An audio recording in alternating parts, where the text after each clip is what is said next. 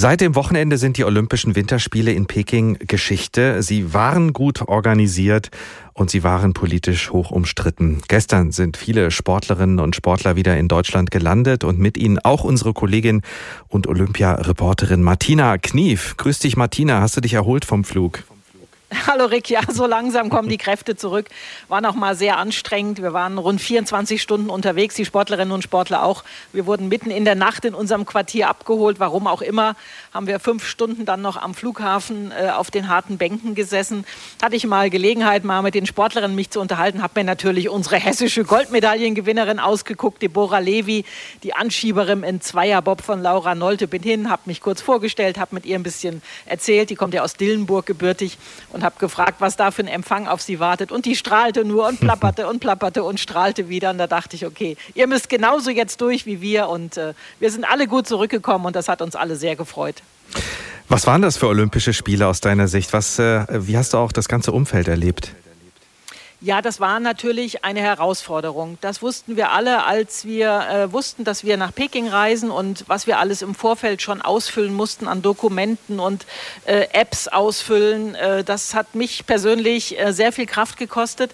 Aber wenn man erst mal da ist, merkt man das erst. Das Leben in der Blase war in meinen Augen gar nicht das äh, ganz große Problem, weil dadurch fühlten wir uns ja auch ein Stück sicher.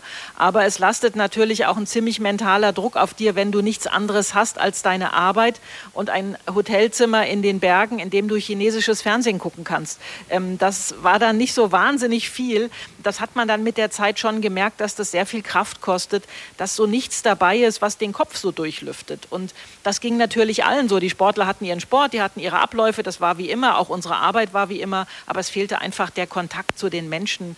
Äh, auch wenn man sich nur mit Händen und Füßen mal so ein bisschen mit Chinesen auseinandersetzen konnte, 2008, als wir in Peking bei den Sommerspielen waren, das war anders. Die Spiele waren für die Sportler perfekt, sie haben funktioniert und das hat mich gefreut, dass die Sportlerinnen und Sportler einfach ihrem Sport nachgehen konnten, um Gold, Silber und Bronze kämpfen konnten. Das hat funktioniert, aber mehr war auch für sie dann leider eben nicht bei diesen Winterspielen in Peking.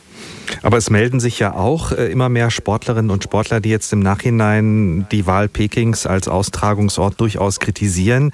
Muss das Internationale Olympische Komitee da umdenken bei der Vergabe solcher Olympischen Spiele? Definitiv. Aber 2015, als die Winterspiele für 2022 vergeben wurden, blieben genau zwei Städte übrig. Peking in China und Almaty in Kasachstan. So, jetzt mhm. hast du die Auswahl und kannst dir überlegen, was du machst. München wollte nicht mehr, Oslo wollte nicht mehr. Dort gab es Volksbefragungen, Bürgerbefragungen und da hieß es nein. Wir wollen Gigantismus, Kommerz und all das, was an Olympischen Spielen dranhängt, nicht. Ja, und dann wanderten die Winterspiele in ein Land, das vorher noch gar nicht so einen richtigen Winter kannte. Gut, Gut, es war bitterkalt, es war sehr viel Kunstschnee, aber äh, Wintersport war bis auf das, was auf dem Eis stattfindet, Eiskunstlauf und Shorttrack in China äh, unbekannt. So, und das ist ein Umdenken. Das ist vielleicht auch ein Umdenken, vielleicht auch von Deutschland. Der DOSB-Präsident Thomas Weikert hat in seiner Abschluss-PK in Peking noch einmal bestärkt, dass Deutschland sich gerne mal wieder für Olympische Spiele äh, bewerben möchte. Aber dafür muss der Boden auch bereitet werden, dass die Bevölkerung sagt, ja, wir möchten das. Äh, Hamburg hat es dann für Sommerspiele auch abgelehnt. Und ähm, da muss man, und da muss auch das IOC noch eine ganze Menge tun, dass diese Länder, die Winter haben, auch wieder sagen, ja, wir würden Winterspiele machen.